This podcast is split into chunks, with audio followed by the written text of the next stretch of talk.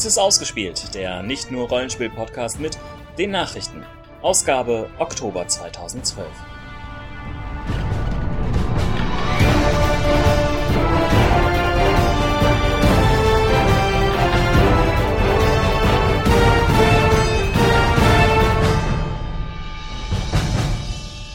Die Schlagzeilen. Del Toro en masse.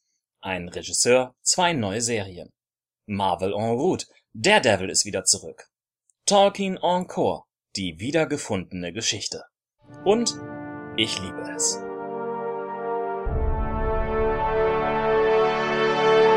Im Studio sind Der Jens Die Sandra. und mein Name ist Ron und Roland ist noch auf der Autobahn.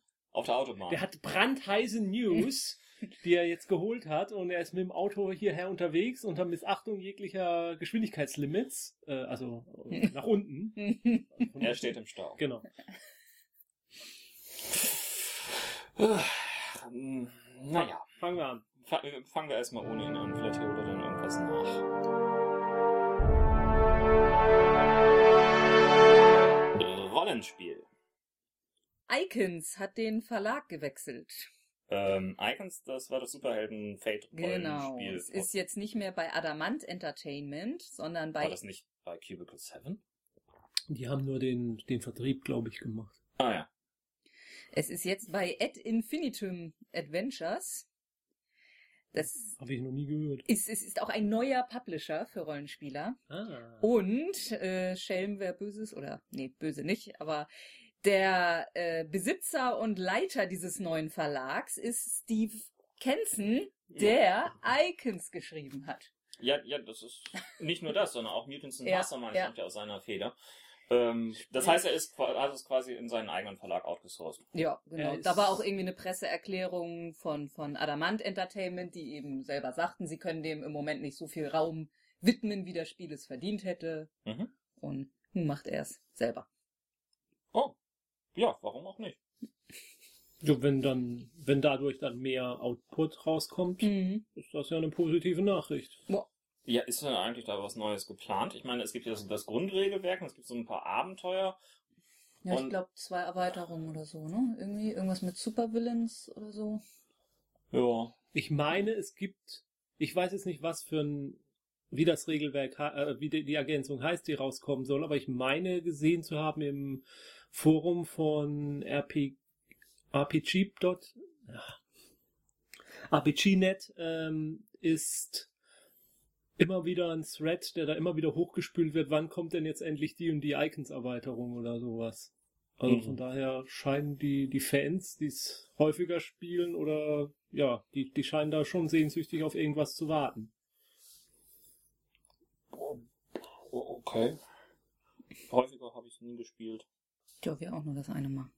Ähm, ja. Gut. Icons. Sieht um. Mhm. Ein bisschen mehr Begeisterung. Juhu. War halt mal ein Nachri Nachrichtchen. Ja, ja, es geht ja hier um Nachrichten. Gibt es irgendwas anderes sonst irgendwie im Rollenspielbereich? Ja, es kommt ein neues Rollenspiel. War auch gekickstartert, ne? Meine ja, ich. gekickstartert gibt es eine ganze Menge Rollenspiele. Ja, ja. Ähm, 13th Age Fantasy ist vielleicht deshalb interessant, weil es äh, die Designer sind Jonathan Tweed, der der Lead Designer der Dungeons and Dragons Third Edition war, Mhm. und Rob Hainsou, der Lead Designer der vierten Edition. Ähm, und was wird das jetzt? Ein D&D-Klon? oder? Ja, ich denke schon. Also es wird bei Pelgrane Press im Dezember erscheinen. Ähm, also es, äh, vom Hintergrund her, dass im Drachenimperium entscheiden mächtige Individuen, Icons genannt. Icons. Mhm. Das Sehr ist der witzig, ne? Zusammenhang. Das ist eine Überleitung, ne? Da hätte ich, Ja, der, die ja, habe ich voll Da verschenkt. hättest du ja. eine Überleitung machen Mann, da habe ich das verschenkt. ich mache Nachrichten nicht so oft. Ja. Ähm, ja, die sind quasi die Entscheider, ob das Imperium den Bach runtergeht oder weiter existiert, weil sie so mächtig sind. Und die Spieler sind nicht diese mächtigen Icons, aber entscheiden sich, welche der Icons sie unterstützen oder bekämpfen. Das wird dann wohl auch tatsächlich auf dem Charakterbogen festgehalten. Ähm, ja, also ansonsten, soweit, was ich da an Regeln gesehen habe, also es ist noch im Entstehen. Und offenbar für die, die Unterstützer bei Kickstarter, die kriegen auch immer Arbeitsversionen. Ja, das ist ja, Und- das ist ja sehr häufig ja, so. Ja. Und also auf jeden Fall in den Kommentaren sind dann ständig von sehr bekannten D&D-Klassen die reden, so wo ist der Mönch und dem mit der Barbar gefällt mir nicht. Also deshalb denke ich schon, dass es stark D&D-ig ist. Und ja, die Icons sind dann halt sowas wie der Prince of Shadows oder die Elf Queen, der Great Gold Worm, der Crusader, der Diabolist, der Emperor, die Priestess, der Dwarf King, der Orc Lord. Klingt also sehr nach High Fantasy, wie es schon Ja. bei D&D etabliert Ja, war. ja, diese Grundidee mit dem, dass da halt diese mächtigen Individuen sind, die keine, noch keine Götter sind. Also die sind, weil die Priestess ist halt zum Beispiel so ein Icon, die direkten Draht zu mehreren Göttern hat. Mhm. Und so die, die Grundidee finde ich prinzipiell nett, aber Und ähm, Regelsystem baut auf irgendeiner Open Gaming Lizenz ja. auf? Mhm. Ähm, also auf der D20 Lizenz oder auf Das der... habe ich da jetzt nicht ganz klar rausgelesen. Ja, danke. Also ich, Ich habe was von Open Gaming License gelesen, aber ich habe nicht. Ich habe schon das Gefühl, dass sie ein bisschen was Eigenes machen, das aber stark D&D-ig ist. Logischerweise.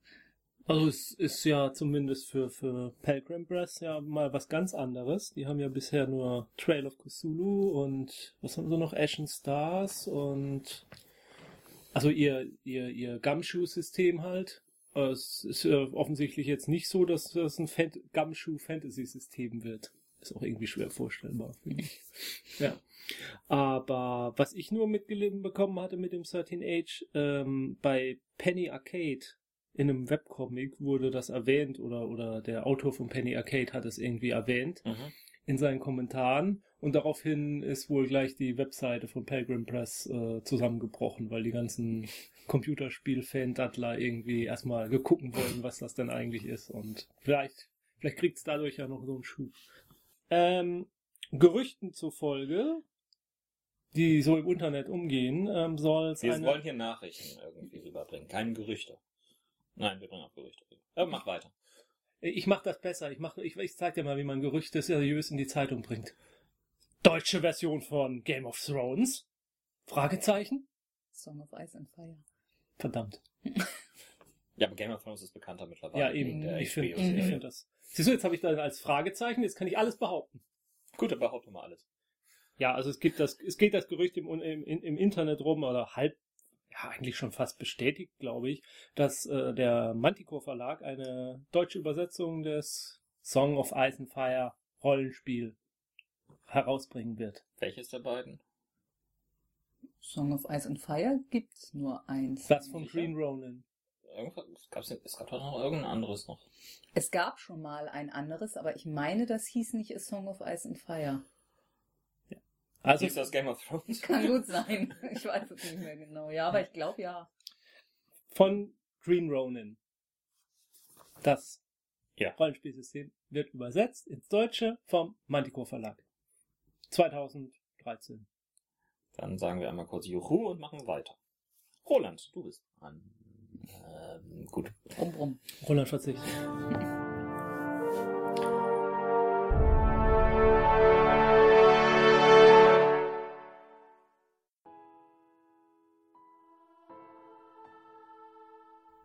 Ein Einschub. Ausgespielt haben Michael Clark Duncan, Schauspieler, bekannt geworden durch die Hauptrolle des sanften Hühn- und Gefängnisinsassen John Coffey in der Stephen King-Verfilmung The Green Mile. Empfohlen für die Rolle hatte ihn übrigens Bruce Willis, mit dem er vorher im Film Armageddon gearbeitet hatte, wie Regisseur Frank Darabont erinnerte. Danach tauchte Duncan in vielen Nebenrollen, auch in Genrefilmen wie Sin City, Planet Affen oder als Kingpin in Daredevil. Er war auch gefragt als Stimme, die er für Animationsfilme wie Kung Fu Panda als Commander Vachir oder in Green Lantern Filmen als Kilowog einsetzte. Zuletzt versuchte er sich in einer Serienrolle in dem Bones Spin-off The Finder, das die erste Staffel aber nicht überlebte. Duncan wurde auch dadurch bekannt, dass seine Fans von ihm weniger Autogramme wünschten, sondern vielmehr eine Umarmung. Mit gerade einmal 54 Jahren verstarb der Schauspieler an den Spätfolgen eines Herzanfalls, der ihn im Juli ereilte und von dem er sich nicht erholen vermochte.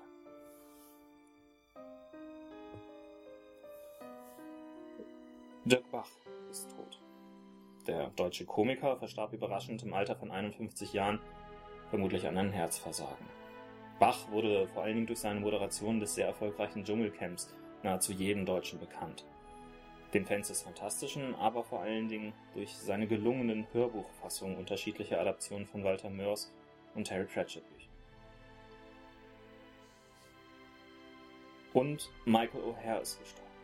Im Alter von 60 Jahren starb der Schauspieler an den Folgen eines Herzanfalls.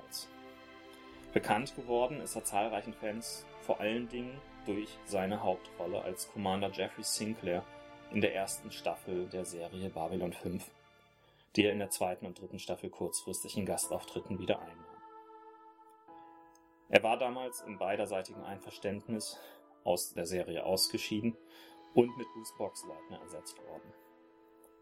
We live for the one, we die for. Sag mal, da kann man mal zusammenfassen. Irgendwie müssen die ganzen Schauspieler mal ein bisschen besser auf ihre Herzen aufpassen, oder? Ich meine, die sind nur alle, das war alles bei allen noch kein Alter, oder? Herzinfarkte sind die Ja. Todesursache Nummer eins. Aber, aber äh, O'Hara äh, in der, zwe äh, O'Hara in der zweiten Staffel auch? Ich kann mich nur an den Auftritt in der dritten Staffel erinnern.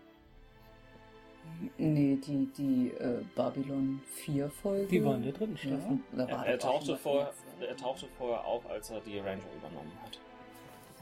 Ja? Ja. Wir wollten da schon lange mal wieder gucken. Er wurde eingeführt äh, als derjenige, der die Rangers irgendwie aufbaut, einführt und so weiter. Und da tauchte er meines Wissens auch wieder auf. Und das war, bevor er Ich- zurückgereist ist in die Vergangenheit. Ich zweifle das an. Doch, ich weiß, wo er in der zweiten Staffel auftaucht. In einer, in einer, in einer Nachricht an Garibaldi. Hm. Da, da ist so eine kurze Videonachricht an Garibaldi. Da taucht er mal auf. Das könnte zweite Staffel gewesen sein.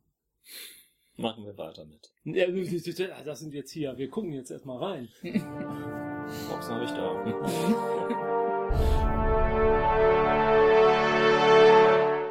TV. Guillermo del Toro. Ähm, Guillermo. Guillermo. Ju du, du, du jammerst rum wegen des Schneidens, ne? Ja. Guillermo del Toro hat gleich zwei Fernsehserien in der Planung. Das klingt doch erstmal gut. Ja, also die erste Fernsehserie ist nach einer Vampir-Romanreihe, einer Trilogie, die er selbst geschrieben hat, zusammen mit Chuck Hogan als Co-Autor. Also eine Roman-Trilogie namens The Strain. Ähm, da geht es um dö, dö, dö, Vampire. Nee. Ja. Eine Vampirbuchreihe, in der es um Vampire geht. Ja, aber nicht um irgendwelche funkelnden und äh, sparkelnden Vampire, sondern um richtige, richtige Vampire, die Menschen als Vieh benutzen und ja, also äh, vielleicht, vielleicht, vielleicht kriegen wir dadurch die Vampire wieder zurück Ja. als Monster. Ähm, nein, also es, es ist im ersten Buch äh, beginnt einfach so ein Flugzeug landet auf einem amerikanischen Flughafen und ähm, alle an Bord sind tot. Kommt euch vielleicht aus Fringe bekannt vor. Mhm. Und ähm, nach und nach äh, kommt dann halt ein, ähm, ein, eine Kommission zusammen, die eben diesen Vorfall untersucht und stellen dann fest, dass die offensichtlich doch nicht so tot sind alle. Und ja, es geht halt, es ist, glaube ich, der Wir äh, die Vampir, der Vampirismus wird da durch ein Virus, glaube ich, übertragen. Ähm, geplant sind drei bis fünf Staffeln. Ach, ach, ach, gleich mehrere Staffeln geplant. Ja, also das wurde so gesagt, ähm, für, um die Geschichte der drei Bücher so, zu- so zu erzählen, bräuchte man sowas zwischen drei bis fünf Staffeln. Der Pilotfilm ist jetzt erstmal in Auftrag gegeben. Für den, Ausführ äh, für den Pilotfilm ist Del Toro selbst ausführender Produzent. Und er will dann auch, äh, wenn es ihm seine Zeit erlaubt, so viel wie möglich Regie führen für die Serie. Wenn die Serie dann tatsächlich in Serie geht, wird äh, Charlton Hughes von Lost als auch mit als ausführender Produzent an Bord sein. Und der Sender, auf dem das Ganze laufen soll, ist FX. Was läuft auf dem so? Sons of Anarchy läuft dort und ähm, vor Urzeiten lief da mal Nip Tuck. Mhm. FX ist so der, der Männersender vom Fox Network. Ja, und damit nicht genug Del Toro, sondern auf HBO will er auch eine Fernsehserie machen. Was läuft denn da so? HBO, Oh, du, das oh, weiß ich nicht. Ich glaube, so ich ne? glaub, da läuft so, so Shopping-TV und ähm, so, so Talkshows und so. Mhm. Ja, also da produziert er eine Talkshow, äh, eine Fernsehserie, äh, eine Detektivserie, wird angepriesen im Stil von Twin Peaks und Hitchcock. Das sind natürlich dann wieder so Buzzwörter, bei denen dann jeder sofort hochschreckt. Irgendwie muss man es ja verkaufen. Ja. Ähm, es ist nicht ganz klar, beziehungsweise mir ist nicht ganz klar, ob es jetzt eine Miniserie werden soll oder eine richtige Serie oder nur Fernsehfilm. Das ist noch ein bisschen offen. Jedenfalls ist es eine Detektivserie und jedenfalls ist sie nach dem Buch Nutshell Studies of Unexplained Death bei Corinne May Botts. Und Autorin für die Drehbücher soll die Krimi-Autorin Sarah Green werden. Die Serie selbst ähm, wird einfach beschrieben um eine Hausfrau in den 50er Jahren, die Kriminalfälle löst. Jetzt guckt ihr etwas verwirrt, jetzt ist aber ganz das wirklich. Mord ist ihr Nee, nee, jetzt. Eine Hausfrau, also eine junge Dame. Hallo, Keine Autorin? Stopp, stopp, stopp, stopp. Das Interessante an der ganzen Geschichte ist, dieses Buch, nachdem das ist, Nutshell Studies of Unexplained Death, ist ein Sachbuch und äh, schildert äh, ein bisschen so das Wirken einer Frances Klesner Lee. Habt ihr den Namen schon mal gehört? Äh, ganz entfernt klingelt irgendwas. Das ist nämlich, das ist nämlich wirklich eine interessante Geschichte. Äh, das war eine reiche, ja, Großmutter habe ich hier aufgeschrieben, die das äh, Department of Legal Medicine at Harvard gegründet hat. Und zwar 1963. Nee, 36, 1936 und später dann als Captain der New Hampshire Police sozusagen gearbeitet hat. In den 40er und 50er Jahren hat sie ähm, Puppenhaus-Dioramen gebaut von Tatorten, die dann genutzt wurden, um Leute auszu also äh, Ermittler auszubilden, um die sich dann dieses Diorama angucken konnten und anhand dieses Dioramas dann Hinweise, oh, da ist, ist das Blut wohl so geflossen und hier liegt irgendwas und so. Und diese Dioramen im äh, Maßstab von 1 zu 12, die werden wohl heutzutage noch benutzt in der Kriminalistenausbildung in den USA. Und allein diese Person, diese Frances Klesner Lee, das, die finde ich ja als Inspiration Mhm. für einen Rollenspielcharakter oder auch für einen NSC, äh, finde ich sehr interessant. Also ähm, ich, ich äh, die, die Nachricht an sich, dass diese Serie kommt, finde ich schon spannend, aber dieser Hinweis auf dieses Buch und diese Frau, dass, also dass diese Frau, die damals da gearbeitet hat in den 30er Jahren, ähm, das ist fast noch interessanter. Also da könnte man sogar noch mal nachgehen. Ich habe mal bei Amazon geguckt, also dieses Buch gibt es tatsächlich. Er ist mir ein bisschen zu morbide, ehrlich gesagt. Echte Wortfälle nachgebildet mit, mit so Dioramen. Das ist dann wohl mit diese Bilder, diese Dinge und dann so ein bisschen Geschichten dazu und so. Ist als Bildband, also nicht unbedingt fürs Kindle zu empfehlen. Ähm, aber interessant, oder? Mhm. Klingt aber eher nach einem Fernsehfilm als nach einem richtigen TV. Naja gut, es sind, glaube ich, zwölf Fälle in diesem Diorama drin. Äh, Wenn, wenn sie zum Beispiel zwölf Folgen machen, dann zu Mhm. jedem Diorama. Passt doch bei HBO. Ja. Na, HBO macht auch großartige Fernsehfilme. Ja. Aber ich, ich glaube, aus der Vorlage kann man wirklich was machen. Also ich finde das wirklich eine spannende Vorlage und ich finde es auch als, als, ja, als Inspiration äh, wirklich Mhm, interessant.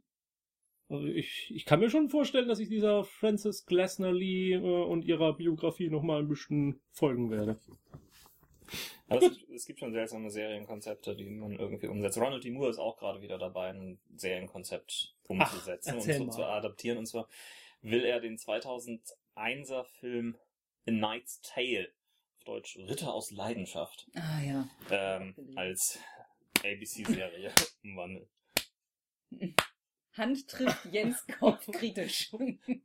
Das war kein Applaus. Ach, nee. der Film war so scheiße.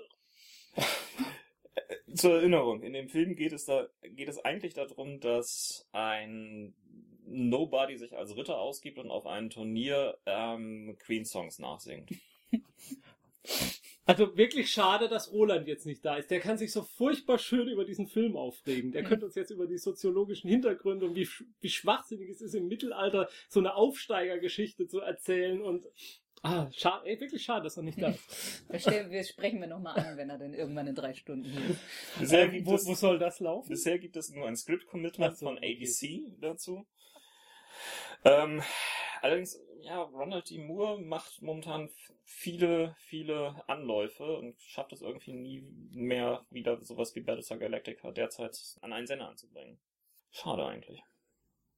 Ja, aber was man so immer gelesen und gehört hat, ist äh, auch das jetzt wieder. Man hat immer so das Gefühl, so richtig Hand und Fuß hat es nicht, ne? Er hat, er hatte. Hat er nicht diese Mutanten, äh, nee, nee, Superhelden-Polizeiserie auch geplant gehabt, irgendwas? Irgendwas war da, dann hatte er irgendwie noch so eine Harry Dresden-Kopie über irgendeinen mystischen Ermittler gehabt Ja. und naja. Also es ist alles nicht so, wo man sagt, boah ja, das muss ich unbedingt haben. Buja. Naja, auf der anderen Seite, ähm, es, es gab ja den, den Musical-Serienboom auch kurzfristig. Ja, und? Könnte sein, dass er da aufspringen will. Ach so.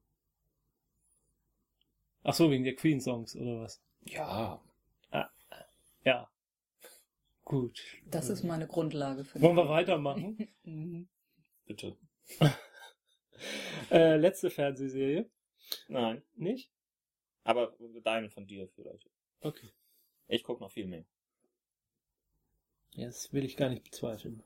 Da, darüber müssen wir uns auch nochmal unterhalten. ähm, die Chuck-Schöpfer, Chris Fedek und Josh Schwarz, äh, sind gleich schon wieder, also sind unzertrennlich und wollen schon wieder eine neu, äh, Fernsehserie zusammen machen. Eine Serie namens Midnighter, nach den Romanen, auch wieder eine Trilogie, also eine Romantrilogie von Scott Westerfield. Westerfeld. Kennt ihr die? Sagt euch das was? Nee. Nein, beim, beim Midnighter denke ich eher an, eine, äh, an Superhelden. Mhm. Ich auch. Ich dachte auch, ich habe, als ich Midnighter gelesen habe, gedacht, was? Die machen eine Serie über den Midnighter? ähm, Wie viele Blutkonserven haben sie dafür bestellt? ja. Äh, also die Serie dreht sich um eine kleine Gruppe von Menschen, die die Fähigkeit hat, die 25. Stunde des Tages zu erleben. Ihr erinnert euch an die 25. Stunde des Tages? Das klingt irgendwie nach einem Don't Rest Your Head Plot. Ja.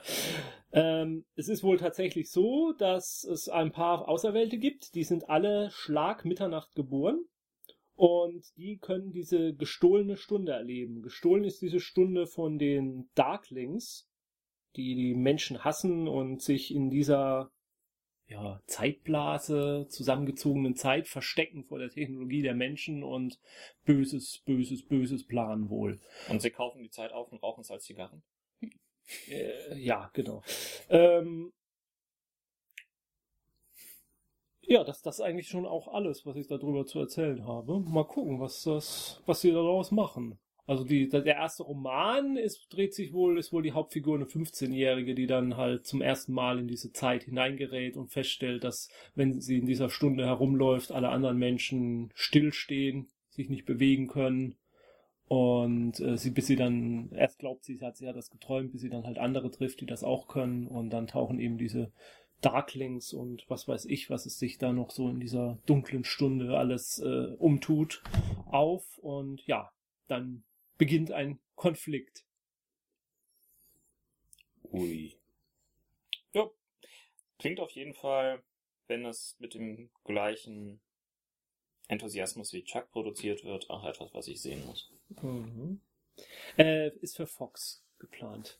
Also heißt erstmal eine erste Staffel abwarten, ob es überhaupt mehr gibt. Ob es überhaupt die erste abgesetzt. Staffel gibt. Ja. Wobei doch Fox in letzter Zeit relativ Ja, zu besser spät. ja immerhin haben sie bei Fringe ähm, Ja. und Sie, sie, sie haben bei Fringe lange durchgehalten, sie haben bei Dollhouse sehr viel länger durchgehalten, als sie ansatzweise Ja. hätten müssen. Das Okay. hätten sie sich schenken können. Hätten sie mal lieber. Na, egal. Zehn Jahre. Es ist zehn Jahre jetzt her. Kommt endlich mal drüber hinweg. Es wird kein mehr Firefly mehr geben. Nie mehr nicht. Ihr werdet eure zehn Staffeln Firefly nie bekommen. Findet euch ab mit diesem großen Loch in eurem Herzen. Ich habe schon lange gestafft mit einer Rollenspielrunde. Gut. Ähm, bleiben wir bei Whedon. Das war eine tolle Überleitung jetzt, wa? Gern geschehen. Danke, danke, danke. Ähm, wir hatten ja letztes Mal berichtet, dass er für ABC jetzt eine Shield-Serie machen Mhm. will. Eine was? Shield. Shield. Shield. Basierend auf der Shield. Organisation. Shield. Ja. Mit den Piraten. Ja, ich habe immer Chilled verstanden. Shield? Wir hören- Shield. Shield. Shield. Ja, Nick Fury ist auch sehr gechillt eigentlich Shield. meistens. Chill. Chill. Du regst dich jetzt darüber auf, dass ich mal etwas, etwas leicht anders ausspreche und schaffst es noch nicht mehr, Carlton äh, ähm, vorhin richtig auszusprechen. Wen? So, Carlton. also Shield-Serie. Shield. Die hat auf jeden Fall jetzt äh, den ersten Casting Call ähm, herausgegeben und es sieht also doch danach aus, als wär, würden sie sich nicht auf Superhelden konzentrieren, sondern auf ganz normale Agenten, die halt in diesem Superheldenbereich irgendwie ermitteln. Für Und? Shield. Sag mal hier, Sie können doch direkt aus Buffy äh, sich Nick Fury holen, oder? Hier, wie hieß denn der Wieso aus- Schauspieler? Nicholas Dingsbums. Ja, Sender, der ist das. Der ist das, der ist Augenklappen tragen gewohnt. Na, egal. Weitermachen. Ja, aber das, Ja, Ja. egal. Ja, bei den Buffy-Comics äh, nennt er sich doch sogar mal Ja, Fury, ja. glaube ich. Ähm. Oh, jetzt bin ich vollkommen raus. Also der Casting Call ist raus. mhm. Ähm, es gibt da auch ähm, schon genau nachzulesen, was sie alles haben wollen für die Serie. Das Interessante ist jetzt aber gerade erst auf dem New Yorker Comic Con rausgekommen. Unser Nennt- Lieblingsagent ist dabei. Es wird Agent Coulson auftreten. Ähm, und zwar in der Pilotfolge wird er zumindest dabei sein. Ja, aber wann soll denn das zeitlich angesiedelt sein im Vergleich zum Film? Weiß man das? Das weiß man nicht. Äh, Wir sagen jetzt über den Film nichts Mhm, weiter, denn mhm. ansonsten haben wir jetzt hier arge Probleme, äh, unseren Grundprämissen treu zu bleiben. Ähm, auf jeden Fall, Agent Coulson tauchte ja bereits schon in ganz vielen Filmen auf. Er tauchte irgendwo in Iron Man auf, hat äh, sich um Thor gekümmert und, und, und. Und äh, ist letztendlich das große Bindeglied zwischen all den Marvel-Produktionen gewesen, die zum Avengers-Film geführt haben. Und der Darsteller hat eingewilligt und wird mindestens im Pilotfilm auftreten. Mehr weiß man nicht. Mehr sagen wir auch nicht. Es gibt ja auch diverse Gerüchte, in was für einer Form er auch in weiteren Filmen und dergleichen noch auftauchen könnte. Aber da können wir ja jetzt auch gerade nicht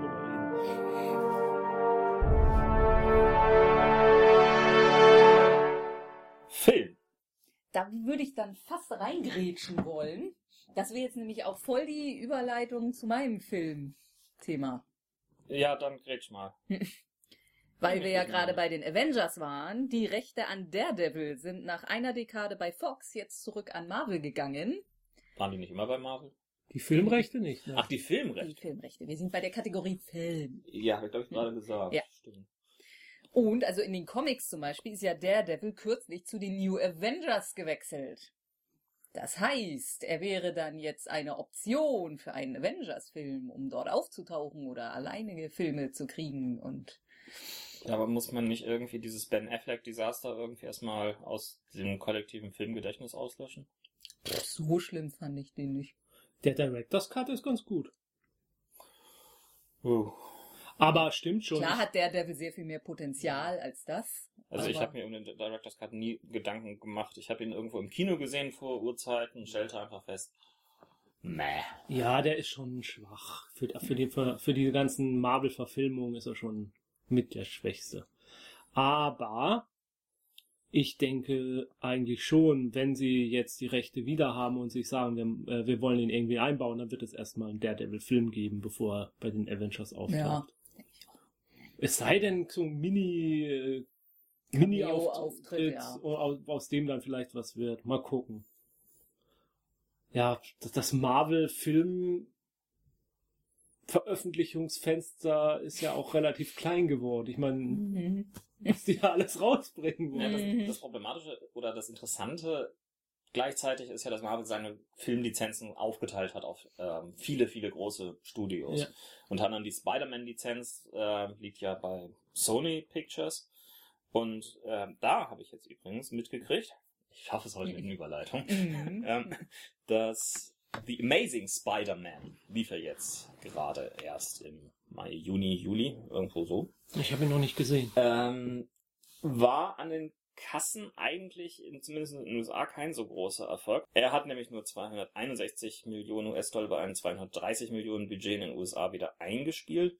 Aber wenn man zusammen mit den sehr erfolgreichen Überseezahlen, nämlich das sind nochmal plus 490 Millionen, das Ganze zusammenrechnet, kommen wir auf 751 Millionen und das reicht Columbia Pictures von Sony offenbar aus, die Fortsetzung wirklich auch anzustreben.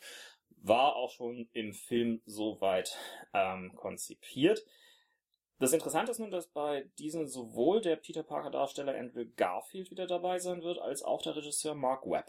Also letzteres überrascht mich, weil man hatte ja schon fast vor Veröffentlichung des Filmes irgendwie Gerüchte gehört, dass das Studio nicht so wirklich mit ihm zufrieden ist. Also bevor überhaupt schon Einspielergebnis oder sowas kam. Ja, nicht nur das, man, ähm, es ist auch so, dass er offensichtlich noch einen ausstehenden weiteren Filmvertrag mit Fox Searchlight hat, nachdem er dort seinen richtigen Debütfilm 500 Days of Summer vor letztes Jahr ähm, abgeliefert hat. Mhm. Ähm, aber anscheinend ähm, ist, sind diese Hürden aus, der, ähm, aus dem Weg geräumt. Und Gespräche mit Emma Stones Management laufen ebenfalls bereits. Die hatte Gwen Stacy gespielt. Genau. Ja. Mhm. Würde mich auf jeden Fall freuen. Äh, Ich hatte im Film so zwischenzeitlich ein paar Mal das Gefühl, dass er irgendwie ein bisschen mehr hätte zeigen wollen, aber das dann übersprungen hat. Ich hoffe, dass da irgendwo ein Director's Cut mehr rauskommt. Mhm. Aber ansonsten, ähm, ich fand Peter, äh, den Peter Parker Darsteller Andrew Garfield wirklich Mhm. großartig besetzt. Ähm, an der Stelle könnten wir vielleicht mal ganz kurz abschweifen. Wie, wie ist das denn jetzt mit den Rechten? Also Fantastic Four ist nicht bei Marvel. Da müsste jetzt entweder bald mal was passieren oder es wird auch irgendwann zurückfallen wieder. Ja, Fantastic Four war sogar irgendwo mit der deutschen Konstantin Film und Bernd Eichinger Ah, ja. verschwurbelt. Ja. der ja äh, vorletztes Jahr oder so verstorben ist, wenn ich mich recht entsinne. Äh, deswegen gibt es derzeit keinen richtigen Produzenten, der da wirklich äh, hinterher ist. Also es ging ja das Gerücht um, dass Daredevil weiter bei ähm, Sony? War das Sony?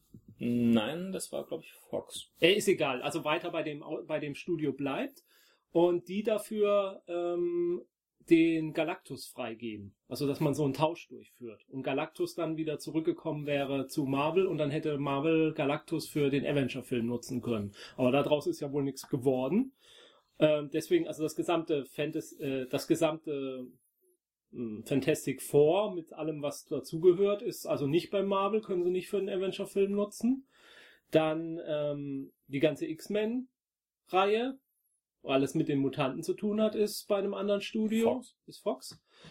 Können sie leider auch nicht nutzen, wobei ich da auch jetzt neulich gelesen hätte, ähm, die könnten sich das irgendwie durchaus vorstellen, dass man das irgendwie äh, einbaut. Was ja auch wieder interessant wäre, weil andererseits auf der Comic-Seite Marvel ja jetzt dahin gegangen ist, sein, seine X-Men und Avengers Teams zusammenzuführen. Also das ein einheitliches, äh, also es war schon immer ein einheitliches Universum, aber noch näher aneinander zu führen. Ja, gibt's noch was, was nicht bei Marvel ist, was nicht verwenden dürfen? Ähm, dum, dum, dum, dum. Nee, was heißt, was nicht bei Marvel ist?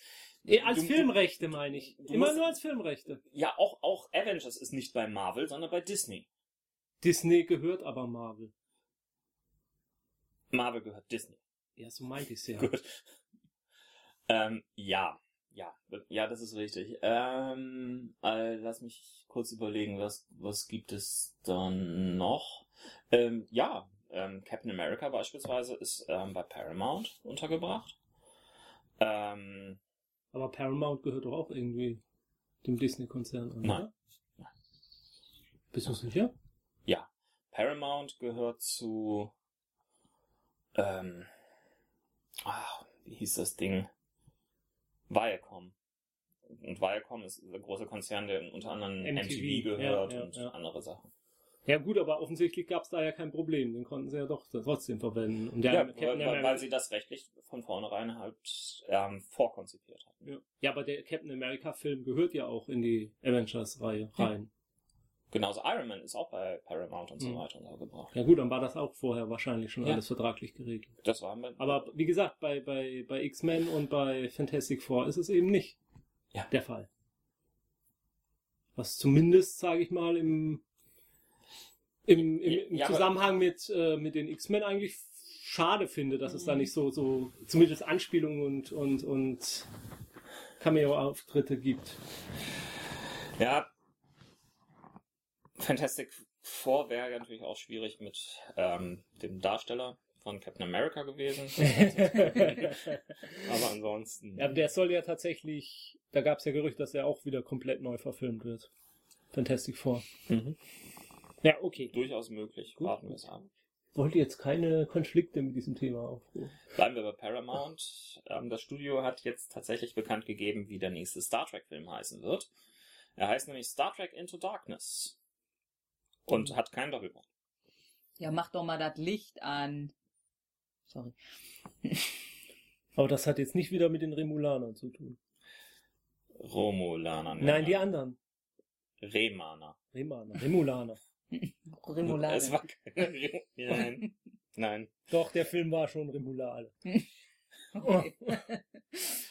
Aber das, das waren doch die, die mit, mit, mit Licht Probleme hatten. Es gab auch den allerersten kurzen Ausschnitt jetzt bereits schon zu sehen von Star Trek Into Darkness. Erzähl mal was Neues. Ich fand den Gag sehr, sehr nett. Ich kenne das nicht. Ähm, es, der Ausschnitt, ähm, den J.J. Abrams damals äh, da in einer Late-Night-Show in den USA mitgebracht hatte, war der kürzeste Ausschnitt, der jemals gezeigt worden ist von einem Film ähm, Mhm. in einer Late-Night-Show. Er dauerte ganze drei Frames. Mhm. Und die waren alle schwarz? Nein. In den Frames sieht man vermutlich Spock äh, vor irgendeiner Lavalandschaft stehen. Mhm. Wahrscheinlich guckt er gerade zu, wie ähm, Anakin Skywalker in die Lava fällt. Ah. Zwei habe ich noch. Was? Nachrichten. Filme? zu Film, genau. Und zwar gibt es ein neues, äh, ist, nein. Und zwar ist gerade in den USA die Blu-ray von Prometheus rausgekommen und äh, scheint dabei zu bestätigen, dass das Alien-Universum und das Blade Runner-Universum ein und dasselbe wären. Ja, ich zweifle das an. Wieso zweifelst du das an? Ja, weil derjenige, der für die Specials, äh, für die Blu-ray zuständig ist, äh, jetzt in einem Interview gesagt hat, dass er das so rein aus äh, Gag gemacht hat und ohne Absprache mit irgendjemandem. Also das scheint mir nicht jemand zu sein, der das festlegen kann. Das ist für mich genauso, als würde jemand eine Fangeschichte ins Internet stellen und schreiben äh, und eine Geschichte schreiben, also eine Crossover-Geschichte zwischen Prometheus und, und Blade Runner machen. Also das hat für mich fast genauso viel Stellenwert als Beweisführung. Also es ist nur ein Gag. Im Moment ja. Äh, Punkt eins: äh, es ist vorstellbar, dass man die beiden Universen kreuzen könnte. Ich, mir fällt jetzt im, auf den ersten Blick nichts ein, was dem vollkommen widersprechen würde. Mhm. Von daher, warum nicht? Wenn, wenn man das äh, als Fan gut findet äh, und sich da gerne äh, ein bisschen vor sich hinträumt, wie das, was das bedeuten könnte, wenn die beiden Universen gleich sind, nämlich dass äh, Decker ein Alien ist. Endlich ist die Frage geklärt. Ich dachte ein Predator. Stimmt, die gehören ja jetzt auch dazu. Das ist ja die, da habe ich noch gar nicht drüber nachgedacht. Das ist ja die logische Konsequenz dessen, dass dann auch die Predator ins Universum gehören. Und, und, und zweitens habe ich Prometheus sowieso noch nicht gesehen. Ähm, kann da nichts zu sagen. Nein, ich habe jetzt gerade den Faden verloren. Egal. Also, ja, äh, könnte sein, wenn es so wäre, fände ich es jetzt nicht, fände ich es auch nicht sehr spektakulär, spektakulär und äh, die Tatsache, äh, dass das in diesen Specials ist, reicht mir als Beweis noch nicht aus. Na gut. Der Regisseur des dritten Alien-Films, Alien Hoch 3, David Fincher. David Fincher, der macht jetzt mal was ganz anderes. Er ist nämlich zu Kickstarter gegangen. Alles läuft irgendwie heutzutage über Kickstarter. Und will einen animierten Film, den er offensichtlich sonst nirgendwo untergebracht bekam, jetzt dadurch finanzieren lassen, und zwar basierend auf der Comicserie The Goon. Kennt ihr einer von euch? Mhm. Nur als Zeit, äh, äh, nee, nur aus Werbung. Äh, In anderen Comicheften. Ähm, Ist was mit Zombies, oder? ich habe keine Ahnung. Ich- Okay. Was mir daran aufgefallen ist, ist, dass Kickstarter mittlerweile wirklich ein Sammelsurium für alles wird. Ja. Ja. Ja, äh, ich glaube, ich habe es schon mal hier im Rahmen des Podcasts gesagt. Äh, Kickstarter ist eine tolle, super Sache, aber ich habe wirklich die Befürchtung, dass man ein ganz großes Projekt, in dem viel, ganz viele Leute Geld spendiert haben, mal so richtig in die Krütze geht und dass es dann seinen Ruf weg hat. Das hatte ich, glaube ich, gesagt, aber gut. Hattest du gesagt? Ja. Egal. Dann nehme ich es jetzt hier wieder auf. Okay. Ja. Warten wir es ab. Ich finde es spannend, Filme darüber finanzieren zu lassen. Mal sehen, ob da irgendwas Sinnvolles bei rauskommt. Ja. Denn die Independent-Filmszene ist klein genug, ähm, als dass sie auch solche Finanzspritzen durchaus brauchen kann. Ich hoffe jedenfalls nicht, dass Hollywood äh, so klein im Geist geworden ist, dass ein David Fincher seine Filme nur noch über Kickstarter finanziert bekommt. Aber äh, wo wir gerade bei Kickstarter sind, Roland, du wolltest doch auch noch was dazu sagen. Der ist immer noch nicht da.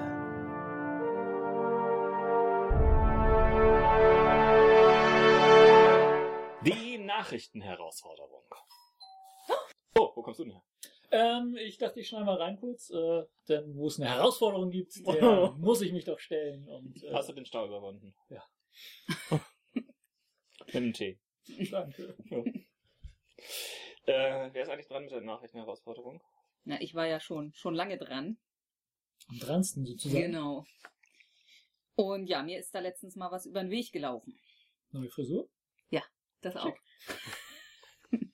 Ein Eichhörnchen? Mhm. Nein, nicht die Frisur.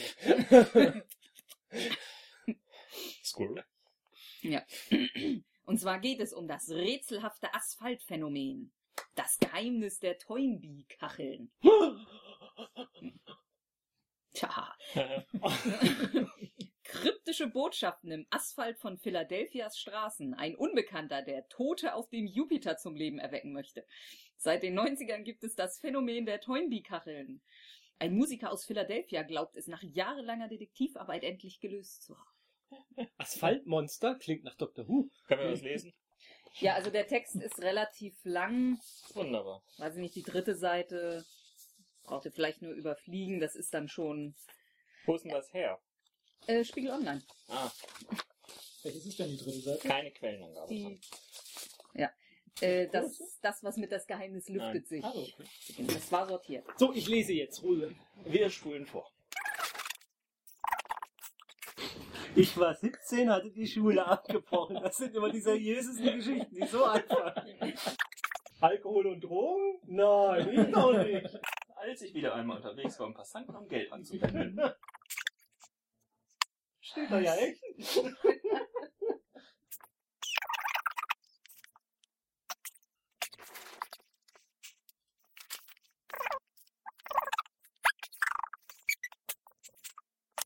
Sehr schön ist aber auch der Satz, dessen Witwe beteuerte, dass ihr Mann niemals Interesse an Jupiter oder den Wiederbeleben von Toten gezeigt hätte. Tja, also wer hat die Kacheln auf der ganzen Welt verteilt und warum? Und warum bemerkt sie niemand? Also ich, Und wer will warum Tote auf dem Jupiter zum Leben erwecken? also ich, ich möchte die ganze Geschichte noch komplizierter machen, Danke. Äh, ohne eine Lösung anzubieten. Ich gebe nur zu bedenken, 2001, der Film war ja auch nur von der äh, US-Regierung finanziert, weil das ein Probelauf war, um die Mondlandung zu fälschen. Da wurden die Technologien ausprobiert, die man dann benutzt hat, um die Mondlandung nachzumachen. aber 2001 spielt doch gar nicht 2001. Doch. Natürlich spielt 2001 2001. Ja, was aber war das denn mit der Mond? Was In hat, das, 2001 haben, haben wir keine komischen Monolithen gefunden. was hat das denn jetzt mit dem Nachmachen der Mondlandung zu tun? Ich glaube, er will uns nur weiter verwirren. Vom eigentlichen Rätsel abzulenken. Und deswegen sind diese Tafeln eigentlich den Hinweis eines der Beteiligten an der Mondverschwörung darauf, dass da was gelaufen ist. Nur der traut sich nichts zu sagen in der Presse oder so, der muss das über Umwege, solche Symbole darlegen, weil er ja sonst kalt gemacht werden würde von der US-Regierung. Und äh, Tote auf dem Jupiter zum Leben erwecken ist nur ein Code. Das für- ist Code. Wofür denn? Tod auf dem Jupiter wieder zu erwecken ist ein Code für Ronald Reagan ist schwul. Das hört man doch sofort raus. Aber Ronald Reagan hatte gar nichts mit der Mondverschwörung zu tun. Das glaubst du. War er der Schauspieler, der mit... Schiepe! Jetzt. Schiepe! Fällt es dir die Schuppen aus den Haaren. Erkennt ihr endlich die Zusammenhänge? Das ist der militärisch-industrielle Komplex, der uns hier manipuliert. Ganz eindeutig. In Verbindung mit Hollywood. In Also Verbindung ich, mit ich find- Hollywood. finde sehr viel interessanter den Perception-Filter, den es ja eindeutig hier irgendwie Mhm. gegeben hat, dass das nur manchen komisch verkifften Leuten aufgefallen ist. Na, das ist ein anderer Leute-Problemfeld. ja, meinetwegen auch das. Aber Aber das ist doch genau das, also da- das ist ja eigentlich eine Rollenspielkampagne par excellence, die da beschrieben wird. So ein paar verwirrte Typen, die irgendwie zusammenkommen, irgendeinem großen Geheimnis auf der Spur sind und kein anderer sonst kümmert sich darum. Und äh, Ja, ja. ja, vor allem diese, dieser, dieser, äh, diese falsche Spur, die der Spielmeister da gelegt hat, mit diesem einen Namen von einem, der eigentlich schon 70 Jahre alt war. So großartig. Natürlich, ähm, äh, naja, aber mal jetzt zurück zu Jupiter und den Molekülen. Warum sollte man auf, ausgerechnet auf den Jupiter die Toten wieder erwecken, damit sie da dann sofort sterben? Hm. Das ist genau, Mensch, das ist diese Doctor Who-Geschichte. Mit dem, mit dem Roboter, der das durch die Zeit reist und böse Menschen umbringt. Mhm. Bestraft. Mhm. Die wiedererwecken Tote, die Arschlöcher waren, auf dem Mond, auf dem Jupiter, um da in der Atmosphäre nochmal qualvoll zu sterben. Und dann weckt man sie wieder auf. Und wieder und wieder und man wieder. Und diese Kacheln, die entstehen überall da, wo die Typen gestorben sind. Also hier auf Und der wer Erde. ist in Philadelphia da gestorben? Ein Arschloch. Ah, vielleicht dieser, dieser Typ da, der 70 Jahre alt war als. Toynbee? Nee, der andere. Welcher andere? Der, Typ? Der Tarnname. Fliesenleger. Ach, der Fliesenleger. Und genau, und um das Haus von dem einen, deswegen sind da so viele Kacheln, weil der, Ein Riesenarschloch war. nein, nein, nein, eben nicht. Der ist ein mega Superheld, der Verbrecher jagt, aber sie gleich umbringt. Um sein Haus ich rum. muss mal kurz eine reelle Frage stellen. Tut mir leid. Wer kommt auf die Idee, Asphalt zu verkacheln? Also bei- bei- beim besten Willen, Kacheln gehören meinetwegen Aber gibt's nicht in Ham ins Bad oder vielleicht noch irgendwie in die Küche, aber doch nicht auf den Asphalt. aber gibt's nicht in Hamburg auch sowas? Wo einer so ein Unbekannter so Kacheln, so bunte Kacheln überall in die Häuser klebt? Mit so, so, so, so symbolartig irgendwie, wo, wo, um's, um die Stadt irgendwie zu verschönern? Das, das gibt's wirklich. Ja, Street Art und so weiter, da Ja. gibt- es viele Sachen. Kacheln Ja, in den Asphalt rein? ja, in Häuser in den Asphalt, wo ist der Unterschied? Äh, ja, das scheint mir eher so, als wäre dort irgendwie so ein Stück des Badezimmers des Teufels irgendwie nach oben durchgedrungen. Und, Und der ähm, hat sein, der hat sein Badezimmer mit dem Spruch äh, auf Jupiter. Resurrect Dead. Wie Und kommt denn der. Jupiter ist auch nur noch ein Verweis auf den, den äh, alten Namen des ähm, Götter ähm, Vorsitzenden. Äh, ähm, Aktiengesellschaft. und er hat die Hollywood-Industrie natürlich irgendwie durchsetzt. Denn 2001 kam- sollte der Film rauskommen, wurde ja vorher gesagt, in Movie 2001. Hä? Welcher Film sollte 2001 rauskommen? Ja, der Film, in dem das alles aufgelöst wurde. Das war ja vorher schon verkachelt. Bevor 2001 war. Ja? Ja, stimmt. Ja, ja, das stimmt. Doch, also er hat sie das erste Mal 1993 entdeckt. Also du meinst, die Beziehung zu dem Film 2001 ist einfach, einfach nein, nein, es, falsch. es, es geht nicht um den Film 2001, sondern es geht um einen einen Film, der Auswahl. 2001 Ah. rauskommen soll. wird. Hm. Vielleicht ist er auch rausgekommen, ist aber so niedrig im IMDb-Ranking. Und wahrscheinlich noch nicht mehr Direct to DVD, sondern Nein! Kanäle. Jetzt hab ich's. Diese, diese Kacheln sind gar keine Kacheln, sondern Datenträger aus der Zukunft. Mit dem Film. Nur wir können die noch nicht abspielen, weil dieses Abspielgerät, was Kacheln abspielt, noch nicht existiert. Das wird nämlich irgendwann ein gewisser Toynbee irgendwie sich in- erfinden. Genau. Deswegen Toynbee-ID. Genau. So nach dem Motto. Ja, stimmt, das hat man so ähnlich wie diese, ähm, wie, wie hieß nochmal diese Sonde, die wir rausgeschickt haben? Über- Voyager. über. Voyager. Auch bei Voyager-Sonde steht jetzt ja auch irgendwie relativ verschlüsselt Ja, drauf, ja. wenn man das Ding, Genau. diese Schallplatte abspielen Genau. soll. Genau. Und wir, wir haben aber dieses Abspielgerät noch nicht. Und deswegen, man musste diese Kacheln dann eben rauslösen und in dieses Toynbee, in den Toynbee-Player packen. Und dann würde man den Film Resurrect Dead on Jupiter sehen. Der vermutlich in der Zukunft etliche Oscars eingesagt hat. Das macht Sinn.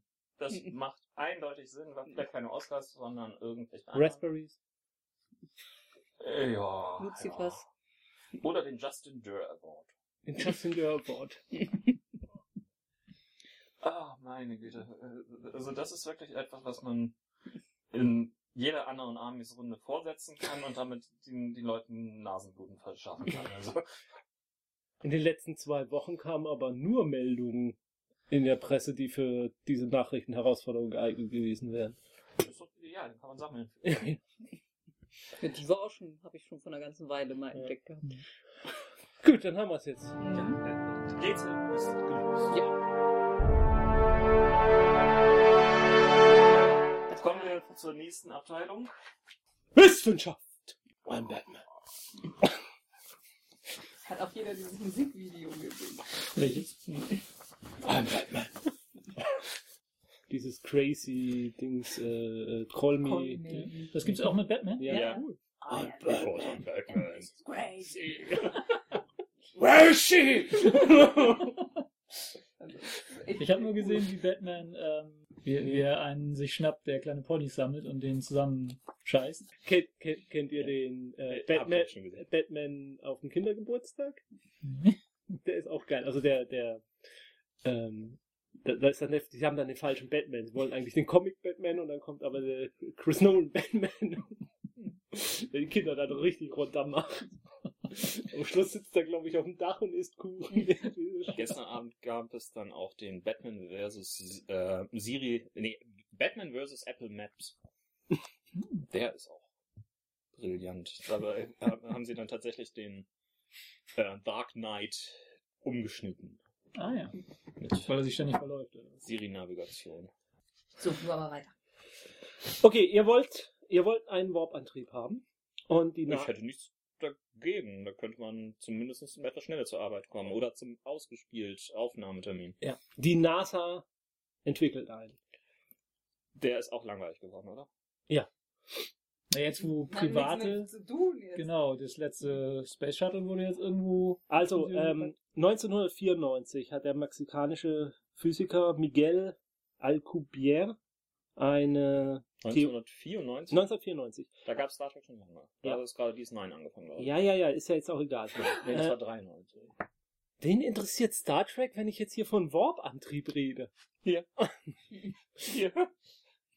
Äh, hat er eine Theorie entwickelt, wie man einen, ja, sowas wie einen Warp-Antrieb entwickeln könnte. Also ihr wisst ja alle über Lichtgeschwindigkeit, da ist dieser Einstein, der da immer Stopp schreit, äh, nicht schneller als das Licht. Obwohl, ohne vorgreifen zu wollen, jetzt zwei Mathematiker äh, zumindest rechnerisch äh, erwiesen haben wollen, dass die Ja, Theorie die Mathematik. eigentlich nicht. Ja, die Mathematik, aber gut.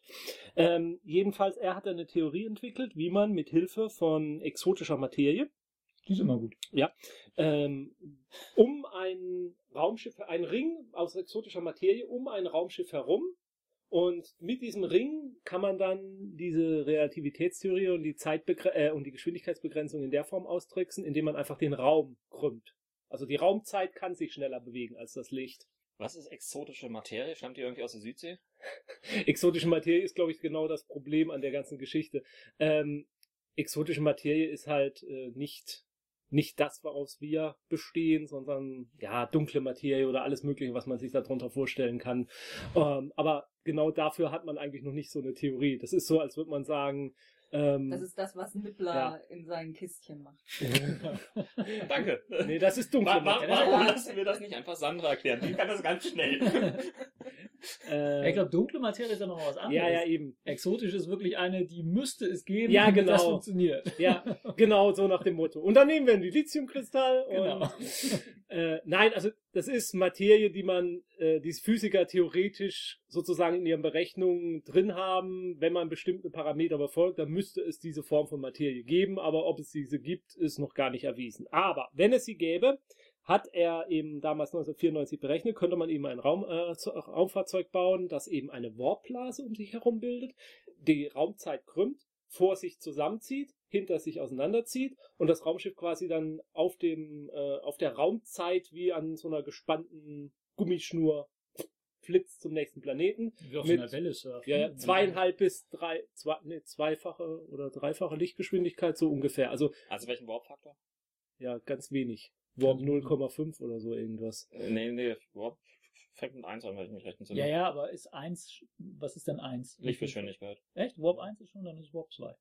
Ja, weiß ich Ah, nicht. nee, nee, Warp-Skala geht ja hoch. Nee, nee, nee, Genau. nee, geht so, Ja. so pro, nicht Warp proportional, sondern Warp Ja, 10 Sandra. wäre ja absolute Ja. Geschwindigkeit. exponentiell, danke. Ja. Ähm, okay, jetzt fragt ihr euch sicherlich, warum ist das eine News, wenn das 1994 passiert ist? Ähm, 1994 Jens, warum ist das eigentlich eine News, wenn das 1994 Eh, Gute Frage.